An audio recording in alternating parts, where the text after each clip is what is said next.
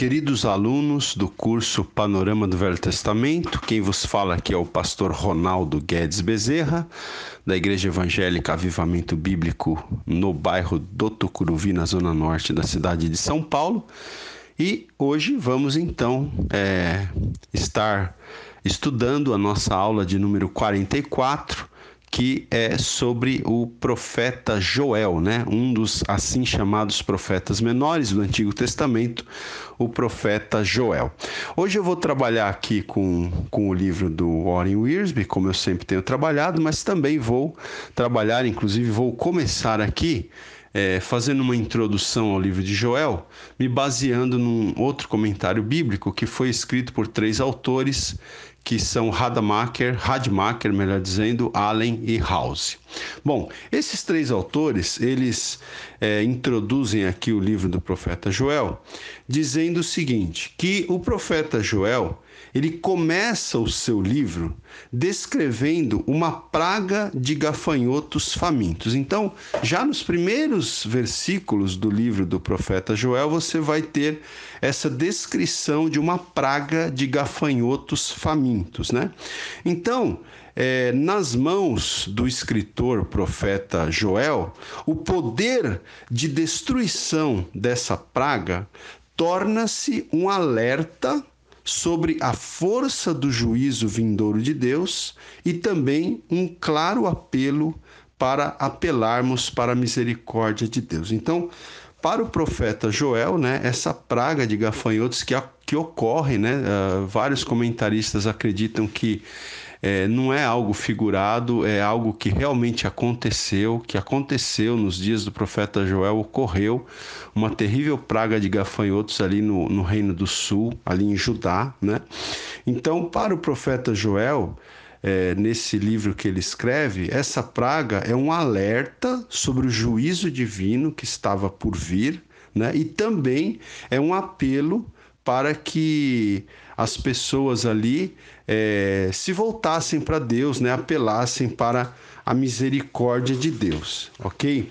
É, então veja, é, esses três autores que eu citei, eles dizem aqui que é possível, né, que durante esses anos, no caso durante os anos em que o profeta Joel escreveu é, o livro do profeta Joel, então é possível que durante esses anos a nação de Judá tenha de fato sido devastada por, uma, é, por um grande enxame de gafanhotos.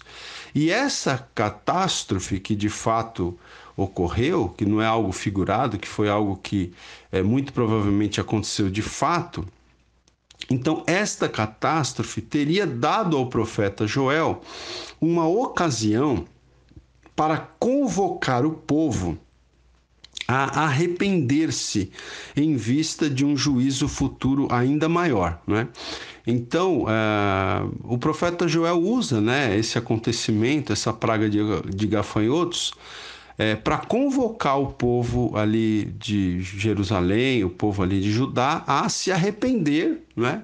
É, em face de, da, da possibilidade da vinda de um juízo futuro ainda maior, não é? E então é isso. E o, o livro do profeta Joel ele também vai ele vai falar é, várias vezes sobre o dia do Senhor, né? É interessante a gente ter em mente isso. O profeta Joel ele trabalha com essa profecia a respeito do dia do Senhor. Né? É, ele, ele usa essa expressão, é, dia do Senhor, ele usa essa expressão cinco vezes. No capítulo 1, versículo 15, no capítulo 2, nos versículos 1, 11 e 31, né, do capítulo 2, e no capítulo 3, versículo 14, tá? E essa expressão dia do Senhor, agora eu estou lendo aqui o Warren Wiersbe, essa expressão dia do Senhor se refere a um tempo futuro, tá? Então, é uma referência a um tempo futuro em que Deus derramará a sua ira sobre as nações gentias, né? Ou sobre as, as nações gentílicas, por causa de seus pecados contra os judeus. Então, nós sabemos que as nações é, gentias é, são aquelas nações que não não são o povo de Israel, o povo judeu, né?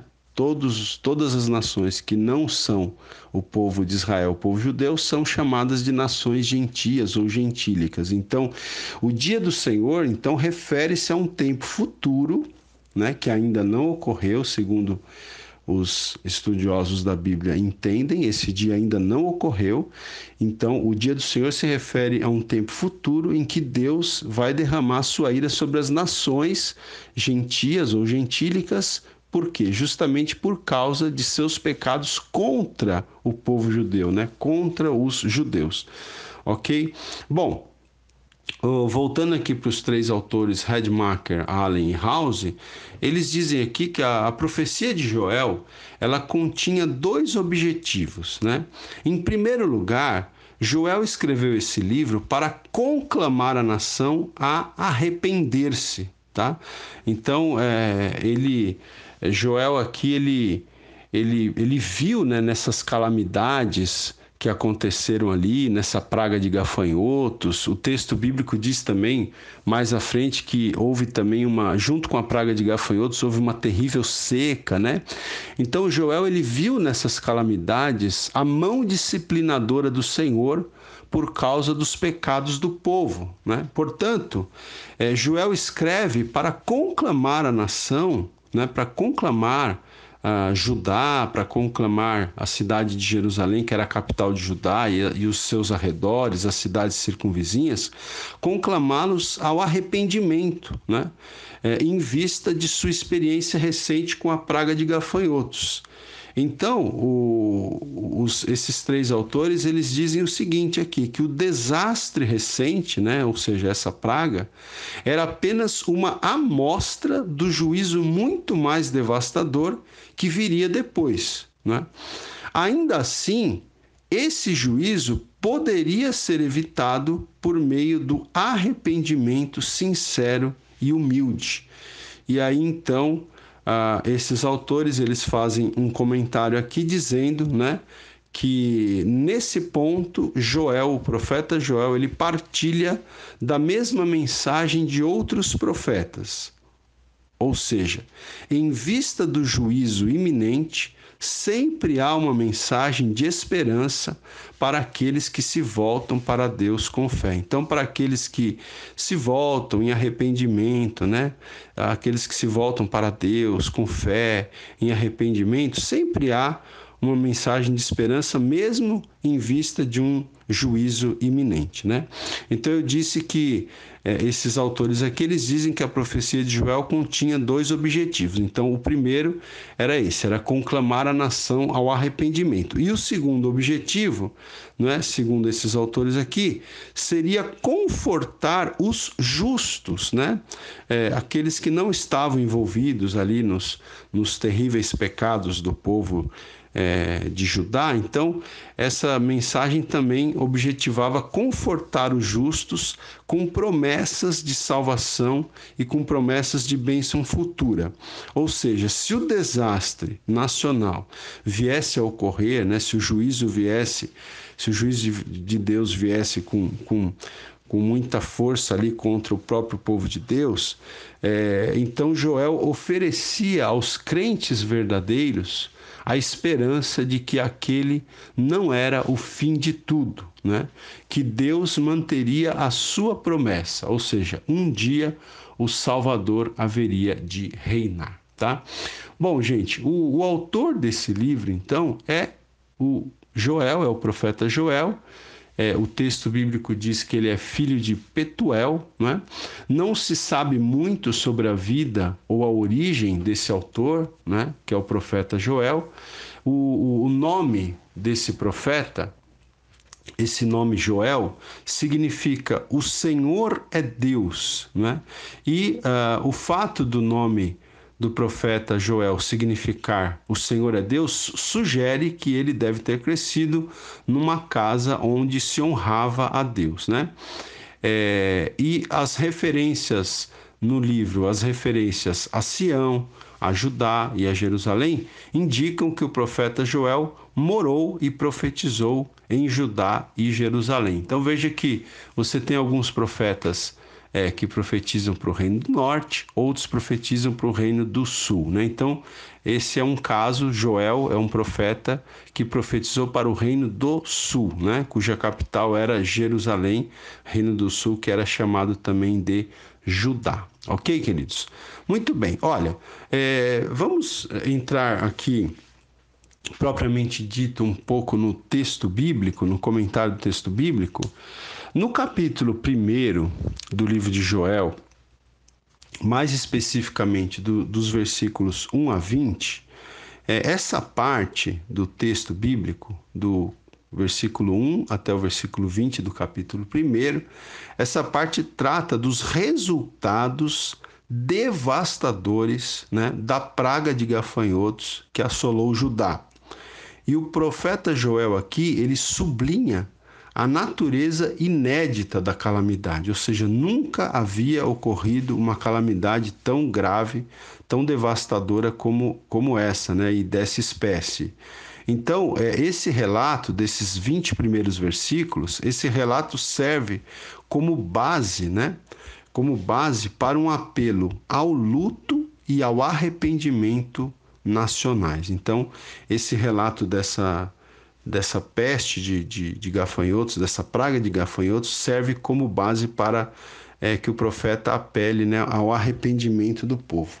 O, o, o autor aqui, o Warren Wiersbe, ele diz para gente que Joel aqui nesses primeiros 20 versículos do capítulo 1, o profeta Joel dirige-se a diversos grupos distintos de pessoas, quando ele descreve essa terrível praga e ele descreve também as suas consequências devastadoras. Então, ele se dirige a diversos é, grupos de pessoas, né? Ele se dirige aos velhos, é, do versículo 1 ao 4, depois ele se dirige aos ébrios, dos versículos 5 a 7, depois ele se dirige aos adoradores, dos versículos 8 a 10, depois ele se dirige aos lavradores, dos versículos é, ou nos versículos 11 e 12, né? E por fim, é, o profeta Joel volta-se para os sacerdotes nos versículos 13 e 14, né? Então eu quero ler aqui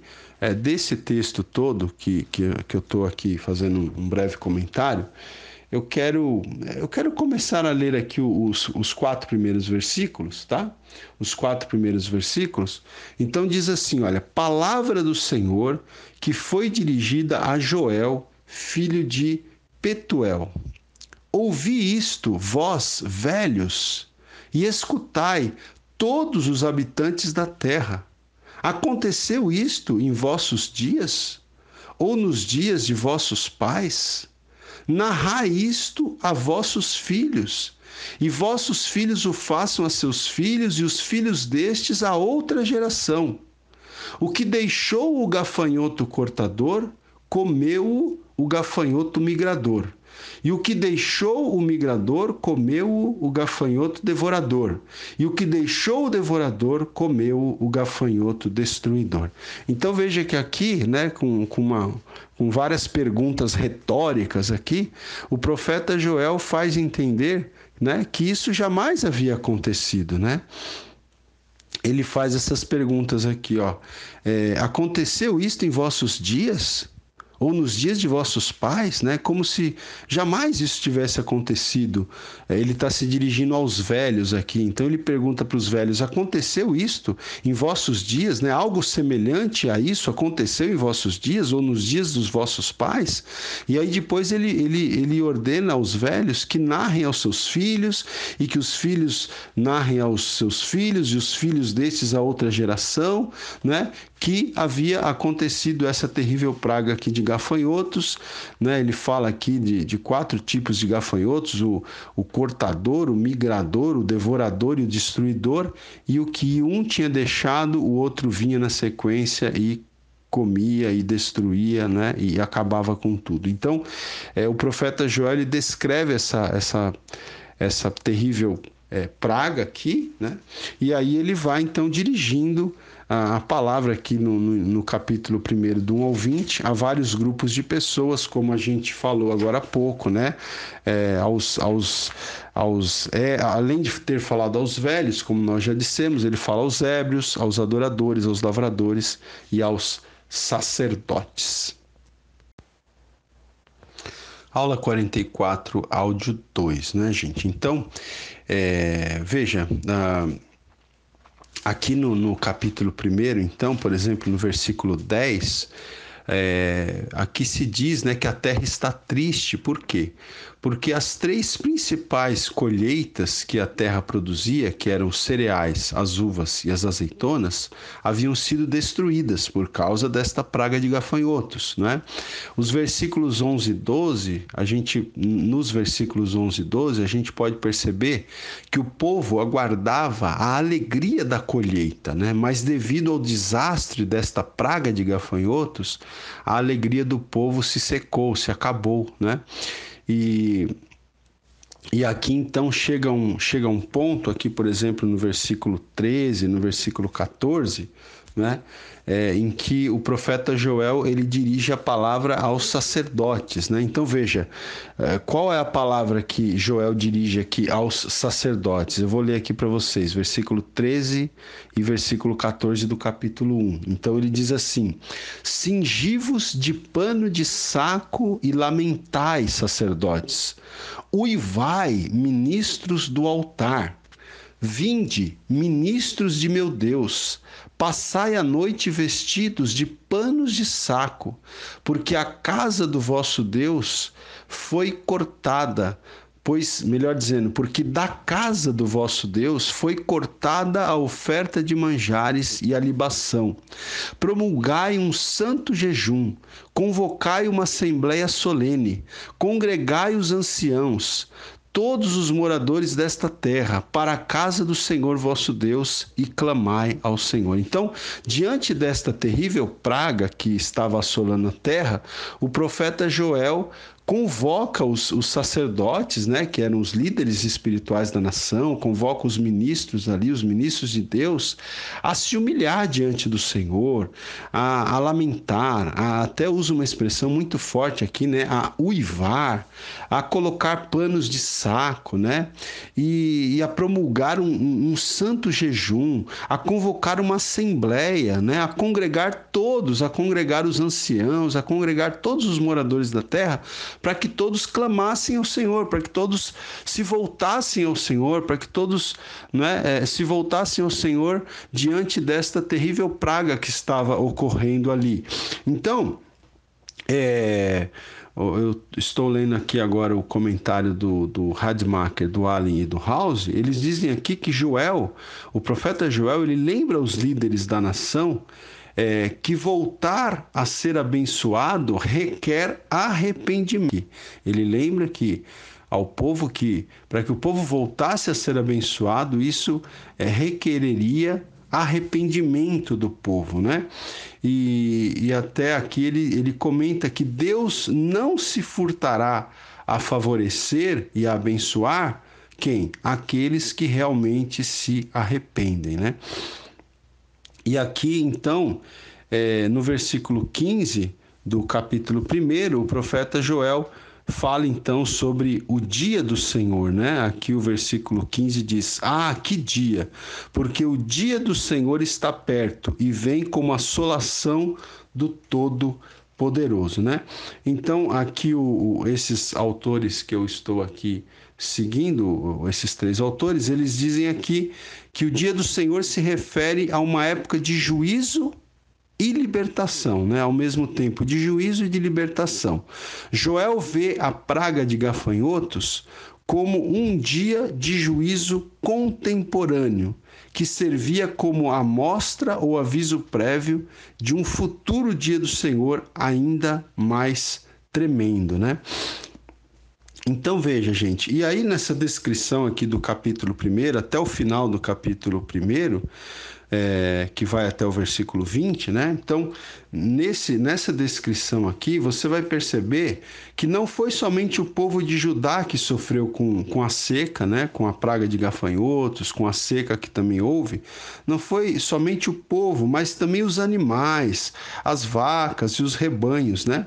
E é interessante que eu disse para vocês que esse capítulo, primeiro, então, ele vai descrevendo é, Joel se dirigindo a vários grupos de pessoas, né? aos velhos, aos ébrios, aos adoradores, aos lavradores, aos sacerdotes, e por fim, o, o próprio profeta, aqui no versículo 19, ele diz assim: A ti, ó Senhor, clamo, né?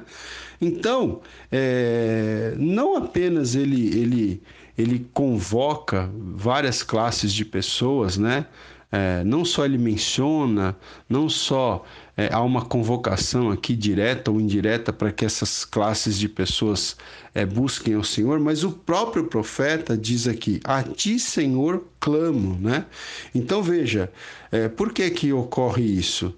Porque o profeta ele acrescenta a sua própria voz ao urro né, das feras, ao choro dos ébrios e ao luto dos sacerdotes. O próprio profeta também se coloca diante do Senhor para clamar diante dessa terrível é, assolação, dessa terrível praga de gafanhotos, dessa terrível seca que estava ocorrendo ali nos dias do profeta Joel.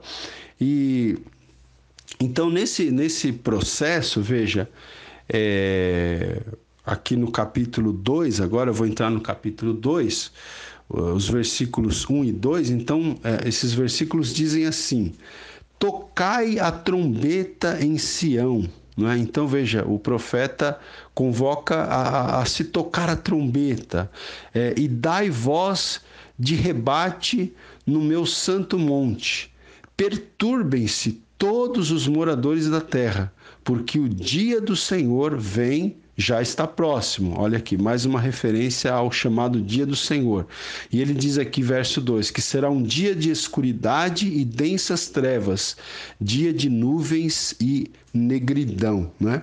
Então, é, é, é Joel ele está aqui é, dizendo, né, que se toca a trombeta para alertar, né, para alertar o povo, para que o povo realmente é, tenha noção de que o dia do Senhor está se aproximando, né? E aí do, do versículo 3 até o versículo 11, gente, do versículo 3 até o versículo 11 do capítulo 2, é, o profeta Joel ele descreve os gafanhotos e, e, a destruição da terra por esses gafanhotos em, usando termos bem vívidos, né, bem vivos e também termos poéticos. Né? É, então a, a gente vai perceber aqui pelo texto que a invasão desses gafanhotos era como se fosse um fogo avassalador que transformava tudo o que era belo em desolação, né? Então, é, a gente vai ver aqui também nesses versículos, aqui do, do capítulo 2, que essa, é, essa, é, esse acontecimento né, que de fato ocorreu, essa, essa praga de gafanhotos, só que o profeta Joel também usava essa, esse acontecimento, essa praga, como uma metáfora, né? Ou seja, essa metáfora dos gafanhotos, ela era usada aqui também para descrever o poder acachapante de uma invasão militar, né? Então veja, gente, diante de tudo isso daqui, é, tem uma das partes, a gente chega a uma das partes mais, mais bonitas aqui do livro de, do profeta Joel, uma das uma das partes do livro mais tocantes, né?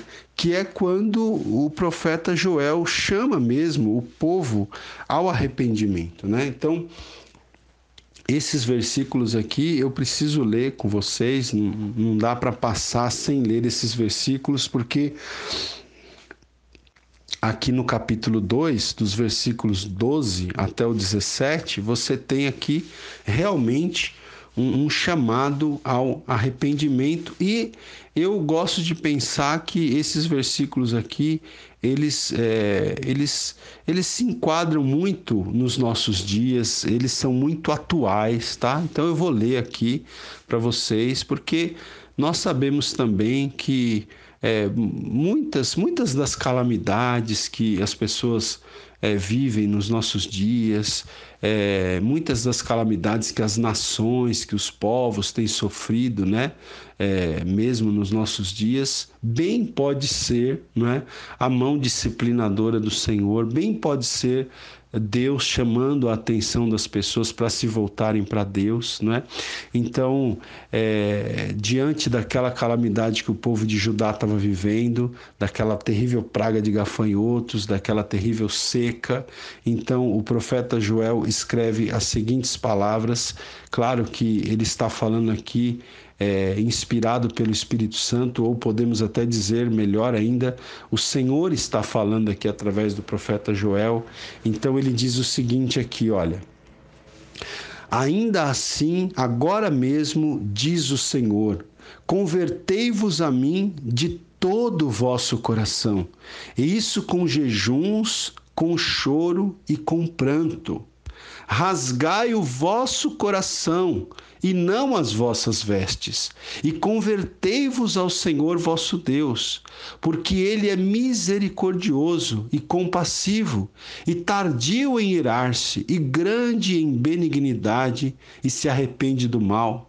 Quem sabe se não se voltará e se arrependerá e deixará após si uma bênção, uma oferta de manjares e libação para o Senhor vosso Deus? Tocai a trombeta em Sião, promulgai um santo jejum, proclamai uma assembléia solene, congregai o povo, santificai a congregação, ajuntai os anciãos, reuni os filhinhos e os que mamam, saia o noivo da sua recâmara e a noiva do seu aposento, chorem os sacerdotes, ministros do Senhor, entre o pórtico e o altar, e orem, poupa o teu povo, ó Senhor, e não entregues a tua herança ao opróbrio, né, à vergonha, para que as nações façam escárnio dele. Porque hão de dizer entre os povos, onde está o seu Deus? Então veja, esse texto é um, é um chamado aqui, né, ao arrependimento. Então veja, é, os três autores aqui que eu estou seguindo hoje, eles até comentando aqui esse texto, eles dizem o seguinte, né? Que, tendo avisado aos judeus a respeito da proximidade de um dia de juízo é, maior do que o que acabaram de experimentar, agora Joel conclama a nação a arrepender-se. Né? Então, é, eu vou reler essa parte aqui. Então, tendo o profeta avisado aos judeus a respeito da proximidade de um dia do juízo maior do que o que acabaram de experimentar, agora Joel conclama a nação a arrepender-se, conclama a nação ao arrependimento, né? Então você veja que é, nesses versículos aqui, tem até um, um dos versículos 13 que diz assim: o Senhor diz assim: rasgai o vosso coração e não as vossas vestes, né? Ou seja, é, Deus queria mais do que simples palavras ou atos exteriores. Deus queria que o coração do povo mudasse, né?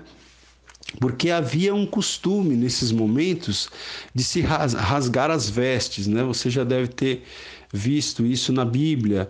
É, em momentos de humilhação, o povo rasgava as vestes, mas aqui Deus estava falando: olha, é, ao invés de rasgar as vestes, rasguem o coração, porque rasgar as vestes às vezes já tinha se tornado apenas um mero costume exterior, apenas uma tradição. Não é? que não era acompanhada de uma conversão interior. Então Deus está falando aqui, ao invés de rasgar as vestes, rasguem o vosso coração, não é? E nós vemos então, gente, aqui é, nesses versículos a gente vê claramente que Deus ele reluta em castigar, né? Julgar é uma tarefa inerente de Deus, mas Deus, ele não gosta de punir ninguém. Deus prefere que as pessoas se arrependam. É isso que Deus prefere, que as pessoas se, arrependam, se arrependam, né? E nesse, nessa convocação aqui ao arrependimento, é interessante que você vê que todas as faixas etárias e todas as classes da população são convocadas, né? Tanto os anciãos, aqui diz. É, é, congregai o povo, santificai a congregação, ajuntai os anciãos, no caso os velhos, reuni os filhinhos e até os que mamam, né? Saia o noivo da sua recâmara e a noiva do seu aposento, ou seja, até aqueles que, que estavam ali recém-casados, né, teriam que, que é, deixar ali a lua de mel por um tempo para clamar, para orar, para pedir a, a, misericórdia do Senhor, porque era um momento de, de clamar aqui é, pela misericórdia, de clamar ao Senhor pela sua misericórdia, era, era tempo de se arrepender, né? era tempo de é, se arrepender diante do Senhor, diante daquela terrível. Aula 44, áudio 3 agora. Bom, então depois daquele, desse texto aqui, do capítulo 2, do versículo 12 até o 17, em que é, Deus, através do profeta, chama o povo ao arrependimento, aí depois desse texto, do versículo 18 né, até o versículo 27, 2 mesmo, nós temos aqui lindas promessas de restauração, tá, gente? Então, nós temos, eu não vou ler aqui porque o nosso tempo é, infelizmente é, é, curto, né? mas nós temos, eu te, te, incentivo muito a ler esse texto, é um texto muito bonito. É, nós temos aqui promessas de restauração que o Senhor faz ao seu povo, né? É, se o povo realmente se arrependesse, o Senhor iria, iria é, restaurá-los, né? Como por exemplo aqui, eu não vou resistir aqui a ler aqui, por exemplo, o versículo 19 que diz assim: Eis que vos envio envio o cereal e o vinho e o óleo, e deles sereis fartos, e vos não entregarei mais ao opróbrio das nações. Né? Então o Senhor promete restabelecer aqui o cereal, né, que tem a ver com alimento, é, o vinho, que tem a ver com alegria, e o óleo, que é um símbolo né, da unção de Deus. É, nós sabemos que o óleo na Bíblia é um símbolo da unção de Deus, não é? Então, é, esse trecho aqui, do, do versículo 18 até o versículo 27, do capítulo 2 é, são promessas de restauração para o povo, né? Mediante o arrependimento, né? É, eu só vou ler um comentário aqui do Redmacher, Allen e House.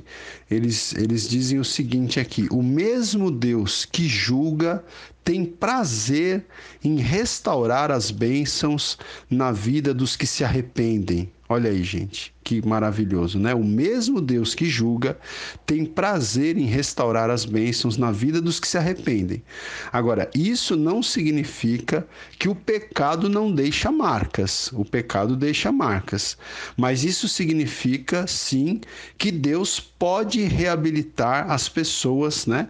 Apesar de as pessoas terem desobedecido aos seus mandamentos. Deus pode reabilitar as pessoas, apesar de as pessoas terem desobedecido aos seus mandamentos. Bom, depois nós temos aqui também no profeta Joel, irmãos, um outro texto que é muito importante. O livro do profeta Joel, ele é ele é curtinho, mas ele tem textos assim importantíssimos, né? Que é um texto, esse trecho que é, que é o é, ainda no capítulo 2, do versículo 28 ao 32, esse trecho ele foi citado pelo apóstolo Pedro ali no dia de Pentecostes, né? Para explicar o milagre é, de as pessoas terem falado em línguas ali. Então veja como a importância aqui do livro do profeta Joel, porque esse trecho aqui, do versículo 28 ao 32, ele é citado lá no Novo Testamento no dia de Pentecostes, quando o Espírito Santo é derramado, quando é, as pessoas ali então começam a falar em outras línguas, né, segundo o Espírito Santo concedia que eles falassem.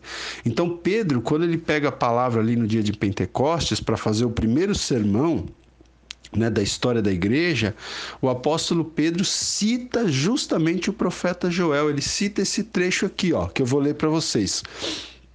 Joel 2, a partir do versículo 28, que diz assim: E acontecerá depois que derramarei o meu espírito sobre toda a carne, vossos filhos e vossas filhas profetizarão, vossos velhos sonharão, e vossos jovens terão visões. Até sobre os servos e sobre as servas derramarei o meu espírito naqueles dias. Mostrarei prodígios no céu e na terra: sangue, fogo e colunas de fumaça. O sol se converterá em trevas e a lua em sangue, antes que venha o grande e terrível dia do Senhor. Mais uma vez aqui uma referência ao dia do Senhor, né? Aí o versículo é, 32 aqui ainda do, do capítulo 2 diz assim: E acontecerá que todo aquele que invocar o nome do Senhor será salvo, porque no monte Sião e em Jerusalém estarão os que forem salvos, como o Senhor prometeu, e os sobreviventes, aqueles que o Senhor é, chamar, não é? Então, queridos, Veja, esse texto aqui, ele é um texto muito, né, muito importante. Inclusive aqui, esse texto aqui do versículo 32, que diz assim: "E acontecerá que todo aquele que invocar o nome do Senhor será salvo". Esse texto ele é citado também pelo apóstolo Paulo, lá em Romanos capítulo 10, versículo 13. Então veja, aqui a gente está falando do, do apóstolo Pedro citando o profeta Joel, a gente está falando do apóstolo Paulo citando o profeta Joel. Então eu estou dizendo isso para você ver a importância né, desse, desse, desse pequeno livro, em, em termos de tamanho, vamos dizer assim, aqui do Velho Testamento, mas um livro grande na sua mensagem. Seria muito interessante você ler o livro de, de Joel. Né? Então, queridos, veja, é, aqui, quando o texto, o texto fala aqui, né? É, aqui no, na profecia, é, diz aqui que o Senhor derramaria do seu espírito sobre toda a carne. Então, esses autores aqui que a gente está seguindo, eles comentam o seguinte: que toda a carne aqui, essa expressão toda a carne, prenuncia né, a inclusão de judeus e gentios em um só corpo, o corpo de Cristo não é? Porque o apóstolo Paulo, ele vai explicar lá em Efésios capítulo 2 e capítulo 3 que em Cristo é, existe apenas um corpo, né? Que é o corpo de Cristo. E nesse, e nesse corpo estão incluídos judeus e gentios, desde que reconheçam a Jesus como Senhor e Salvador, né? É, e aqui também ah, ele, eles comentam o seguinte: essa expressão vossos filhos e vossas filhas, essa, essa expressão é, dizem respeito a uma era em que o derramamento do Espírito e os ministérios manifestariam o poder de Deus em todos, né? Em todos, vossos filhos e vossas filhas, sem distinção de gênero, idade ou classe social, porque aqui fala de, de filhos, de filhas, é, de velhos, de jovens, de servos, de servas, né? Então, fala de um tempo em que não haveria distinção de gênero, de idade ou de classe social, né? E a gente sabe que é, na igreja cristã a igreja verdadeira do Senhor Jesus Cristo, nessa igreja é assim que é, é assim que deve ser, né? Bom, só que esse texto aqui, essa profecia, ela também, ela também fala de, de prodígios celestes, né? Como o sol se converterá em trevas, a lua em sangue, enfim. Então, é esses prodígios celestes, né? Ou melhor dizendo, os prodígios celestes descritos nesse trecho, eles acontecerão antes do grande e terrível dia do Senhor, né? e esse dia do Senhor aqui, uma referência ao fim dos tempos. Né? E o texto diz né, é, que todo aquele que invocar o nome do Senhor será salvo. Então, os autores que a gente está seguindo aqui, eles dizem: é, alguém que invoca o nome do Senhor, ou seja, que se arrepende e crer, invocar o nome do Senhor aqui tem a ver com arrependimento e com fé, né? Então, aquele que invoca o nome do Senhor, que se arrepende e crê, será salvo do juízo, né? Que recairá, que recairá sobre os perversos e os descrentes, né? Ah, bom. Gente, aí nós vamos chegar finalmente então ao capítulo 3 do livro do profeta Joel, tá? É, nos, cap... nos versículos 1 até o 16, tá? Capítulo 3, versículos 1 até o 16. Então, a partir desse ponto, o profeta Joel ele começa a descrever o juízo de Deus sobre as nações que estão ao redor de Jerusalém, tá? Ou seja, as nações que perseguiram a Israel serão julgadas, tá? Então isso tá do versículo 1 ao 16 do capítulo 3. Joel aqui descreve o juízo de Deus sobre as nações que perseguiram Israel e que agora serão julgadas, tá? É, nós temos aqui até um, um, um, versículo bastante interessante, que é o versículo 14, que diz assim: multidões, multidões no vale da decisão, porque o dia do Senhor está perto no vale da decisão. E esses autores que a gente está seguindo aqui, eles até dizem aqui que o vale da decisão ele pode referir-se à opção do povo de continuar em direção ao juízo certeiro ou de voltar-se para Deus com arrependimento, né? Por isso que é chamado aqui o vale da decisão. É, pode se referir à, à opção de continuar em direção ao juízo ou de se voltar para Deus em arrependimento. Em qual dos dois grupos nós estamos? É uma pergunta que eu deixo aqui. Né? Nós estamos é, nós estamos no vale da decisão. Né? É, qual decisão tomaremos? É, as pessoas irão continuar é, caminhando em direção ao juízo ou nos voltaremos para Deus em arrependimento, né? É uma questão para gente, a gente pensar aqui. E aí, é, finalmente, é, do versículo 18 é, até o versículo 21 do capítulo 3, nós temos então aqui uma promessa de restauração de Israel né? uma promessa de restauração de Israel. Então aqui eu vou, eu vou terminar essa aula lendo aqui o comentário do, do Warren Wiersbe sobre esses versículos aqui, os últimos três, ou os últimos quatro versículos, melhor dizendo, do livro do profeta Joel. Então Wiersbe diz o seguinte, que enquanto Joel pregava, o povo podia ver os campos secos, o rebanho faminto e os celeiros vazios. Né? Ele podia ver e ouvir os gafanhotos devastando o país. Contudo, aqui no final do livro, né, Joel retrata um tempo em que o vinho, o leite e a água jorrarão sem cessar em toda a extensão da terra. E diz o Irsby aqui, é claro que ele, o profeta, está se referindo à era do reino, quando Jesus Cristo se assentará no trono de Davi, né, em Jerusalém, e a terra então será curada e restaurada de volta à bênção do Senhor, né?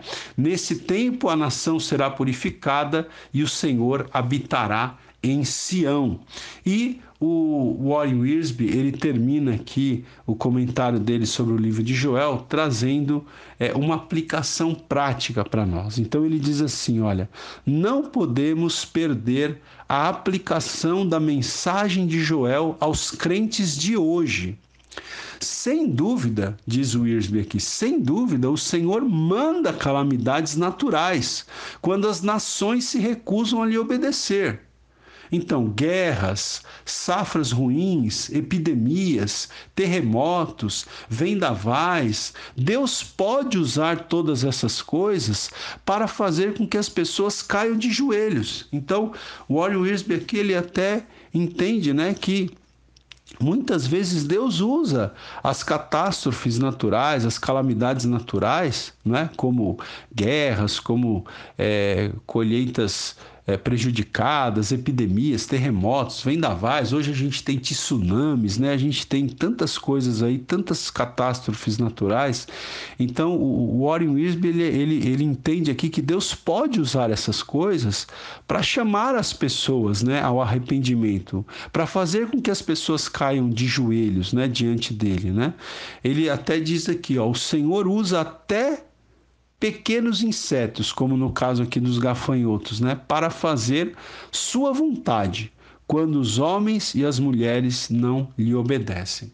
E aqui o Irsby termina dizendo: nossa vida pessoal pode tornar-se seca e infrutífera se nos afastarmos da vontade do Senhor. Olha aí, gente. Se nós nos afastarmos da vontade do Senhor, a nossa vida pessoal pode tornar-se seca e infrutífera. Por isso, é muito importante sentir arrependimento sincero e profundo, né? Como é, esse livro de Joel chama aqui o povo, chamou o povo ali de Judá ao arrependimento, e essa mensagem ela é muito atual, ela é atual para nós, porque nós também temos que ouvir esse chamado de Deus ao arrependimento sincero e profundo, né?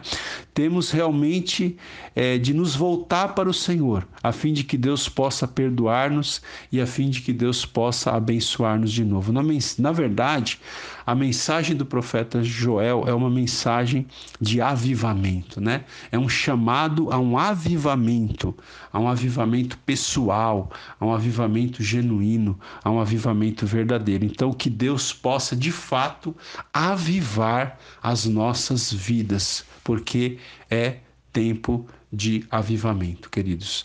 Ah, se as pessoas, se as igrejas não vivem um avivamento, isso não é desculpa para que nós não, não o vivamos.